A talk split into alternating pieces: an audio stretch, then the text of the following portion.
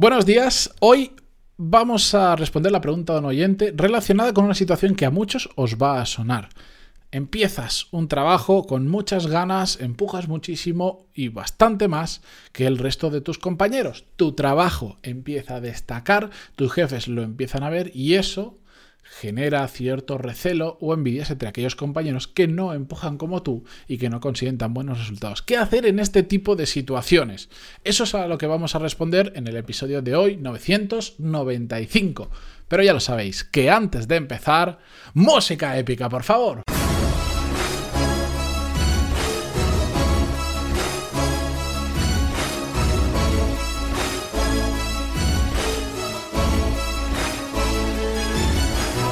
Muy buenos días a todos, bienvenidos. Yo soy Matías Pantaloni y esto es Desarrollo Profesional, el podcast donde hablamos sobre todas las técnicas, habilidades, estrategias y trucos necesarios para mejorar cada día en nuestro trabajo.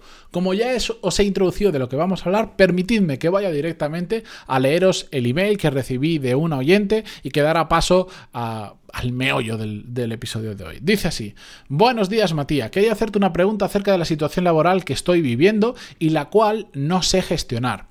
Suelo intentar hacer las cosas lo mejor posible a la primera. Le pongo muchísima pasión tanto a mi salud mental, espiritual, corporal como al ámbito laboral, principalmente porque lo amo. Aquí hago yo un paréntesis y digo, mm, mm, Qué maravilla es escuchar personas que dicen que les encanta su trabajo, que no abundan mucho. Pero bueno, continúo. Hace un mes que tengo un nuevo proyecto con unas compañeras nuevas y siento que me frenan, que tengo que bajar mi ritmo para hacer que ellas aprendan a hacer las cosas. Muchas cosas, pone entre paréntesis.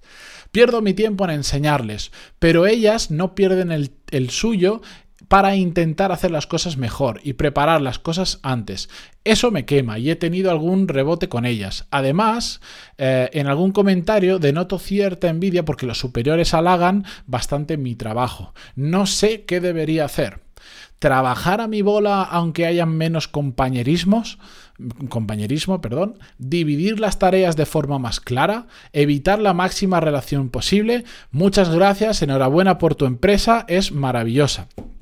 Bien, pues yo ya le respondí a esta oyente por email, pero le dije, mira, te doy los puntos clave que, tengo claro que, que, tienes que las dos formas de afrontar esta situación, que las que voy a compartir hoy, pero además lo voy a compartir en el podcast si me das el permiso, porque no solo voy a poder profundizar más en la respuesta porque tengo más tiempo y también se me da bastante mejor hablar que escribir, sino que también porque esto creo que va a ayudar a muchas personas que escuchan el podcast y que se pueden encontrar tarde o temprano con una situación similar. Recordaros que si me queréis enviar, como esta oyente, vuestro caso, vuestras dudas, lo que sea, pantaloni.es barra contactar y ahí me podéis escribir. Así que, bien, vamos allá. Ante un tipo de situación como este, yo le decía, hay dos puntos em, que abordar por orden. El primero es que para mí este tipo de situaciones, y yo sé que esto puede sonar un poco masoca, y es que lo soy en muchas ocasiones, pero de verdad son una oportunidad de aprendizaje brutal. ¿Por qué? Porque son un reto.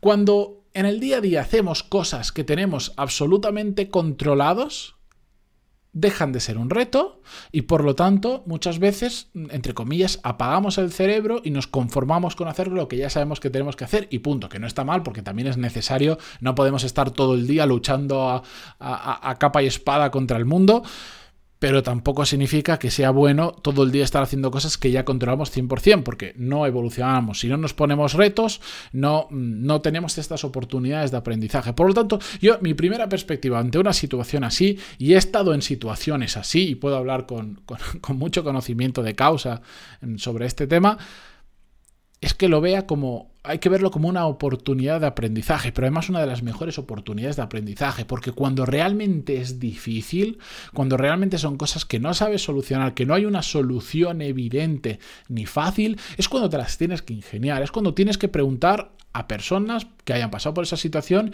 y te puedan dar sus ideas, pero tú no lo puedes aplicar tal cual en la situación, tienes que adaptarlo a las peculiaridades de tu contexto, de tu entorno, de tu situación particular y eso ya genera un proceso de reflexión y un proceso de ejecución que todo ese proceso que, provoca que aprendas mucho. Entonces, hay que verlo como una oportunidad. Y a partir de eso, evidentemente va a haber cosas que no te gustan, que hagan que te quemes, que, que no sean cómodas de llevar, Pero cuando ves que con todo eso lo que va a salir, el resultado de todo ese proceso es una persona, un profesional con más experiencia que el que entró antes de que ocurriera eso, pues yo solo en ese sentido hago que, que si lo ponemos en una balanza, lo positivo que voy a extraer de toda esta experiencia supere a los malos rollos o a los problemas que puedan surgir. Es, un, tema de mentalidad, de mindset, a la hora de afrontar este tipo eh, de situaciones. Creo... Mm, que debería seguir intentando decir, vale, tienes un equipo que va a un ritmo peor que tú, que va más lento, tú estás consiguiendo mejores resultados y eso está generando fricción.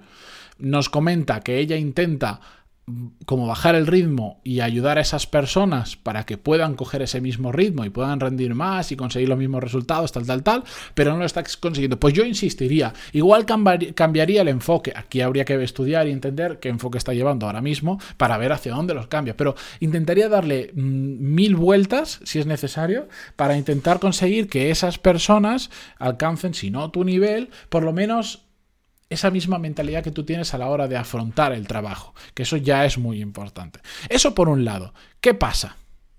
Hay un momento que a veces esto no funciona. Tú le das mil vueltas, lo intentas mil veces y ellos siguen el recorrer porque hay gente que no quiere, hay gente que no tiene la misma ambición que nosotros, que no tiene los mismos objetivos, que le da exactamente igual con cobrar la nómina a final de mes y llegar a su casa a las 4 de la tarde, ya está y es lo único que necesitan. Y bien por ellos, me parece perfecto, cada uno elige eh, el tipo de vida que quiere y tendrá los resultados correspondientes a ese tipo de vida. Nada que objetar contra eso. Pero cuando damos con personas que no, que ya vemos que es imposible que cambien o que el esfuerzo es tan grande que no nos merece la pena, porque igual nos termina llevando a que nos quememos nosotros, bueno, al final yo lo que digo muchas veces es, lo que tenemos que hacer es poner cortafuegos. Al igual que en los bosques, para cuando hay un incendio, no se incendie todo el bosque de golpe, se hacen, digamos, bandas, o sea, imaginar un bosque tupido de árboles, pues se crea una banda, no sé, de, de 20 metros, que se talan los árboles, que estéticamente es horrible y que algunos pueden decir, no, pero estás quitando árboles, que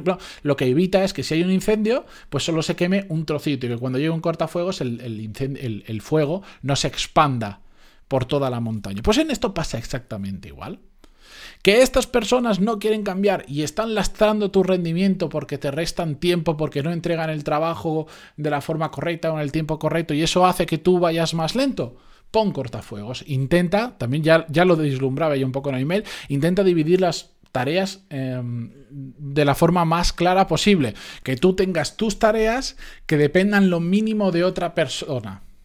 Porque así dependerán lo máximo de ti y el bajo rendimiento del resto no va a lastrar tu rendimiento. En cambio, si mm, creas un proyecto donde todo el mundo interviene y tu velocidad es muy diferente a la del resto, el cuello de botella siempre va a estar en esas personas y por lo tanto va a afectar de forma directa a tu rendimiento. Es así de fácil. No es la respuesta que me gustaría dar. En un mundo utópico me gustaría decir que todos somos capaces de hacer que el resto mejoren y funcionen mejor.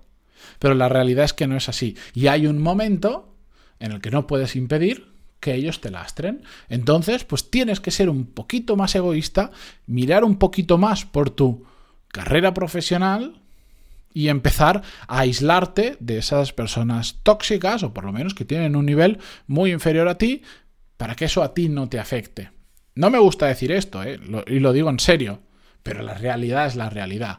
Y si yo empujo como una bestia, intento ayudarles a muerte, no cambian, no me consiguen seguir el ritmo y encima me están lastrando, yo ahí corto por lo sano y me centro en mi trabajo e intento ser lo más independiente posible para que no me salpique absolutamente nada de su mediocridad o de su incompetencia. Porque hay que ser buenos y hay que ayudar a los demás, hay que ejercer de líder incluso muchas veces, aunque no seas el líder del equipo, aunque nadie te haya nombrado, intentar sacar el máximo rendimiento a las personas que están en el equipo, pero tampoco hay que ser tonto. Y no hay que hundirse con el barco porque ellos se quieran hundir. ¿De acuerdo? Así que nada, simplemente quería comentar este caso muy breve, pero sé que es una situación que en más de una ocasión eh, sucede. Y de hecho... Mm, a través del programa Core Skills, cuando mm, ya me ha pasado con varios alumnos que empiezan a meterse muchísima caña, que empiezan a, organizarse mejor, a poner el foco, tal, tal, tal, tal, tal, y empiezan a obtener mejores resultados, en ocasiones les ocurre esto, que sus compañeros lo ven, que dicen, uy, esta persona eh, funcionaba así y ahora de repente eh, los jefes le miran con mejor cara, le dan mejores proyectos, le dan más oportunidades, etcétera, etcétera, por el tío, bueno, está haciendo lo que está haciendo mejor y empiezan a surgir ese tipo de fricciones. Así que estad atentos por si un día surge esto, que yo ya os he comentado la perspectiva desde lo que deberíamos, de, cómo lo deberíamos afrontar al menos, o una forma de hacerlo, porque siempre hay muchas formas de hacer exactamente lo mismo. Así que ahí os lo dejo, mañana continuamos con un nuevo episodio. Gracias como siempre por estar al otro lado sea del altavoz, de los cascos o de como sea que estéis escuchando esto en Spotify, Google Podcast, Evox, iTunes o cualquier sitio. Gracias y hasta mañana. Adiós.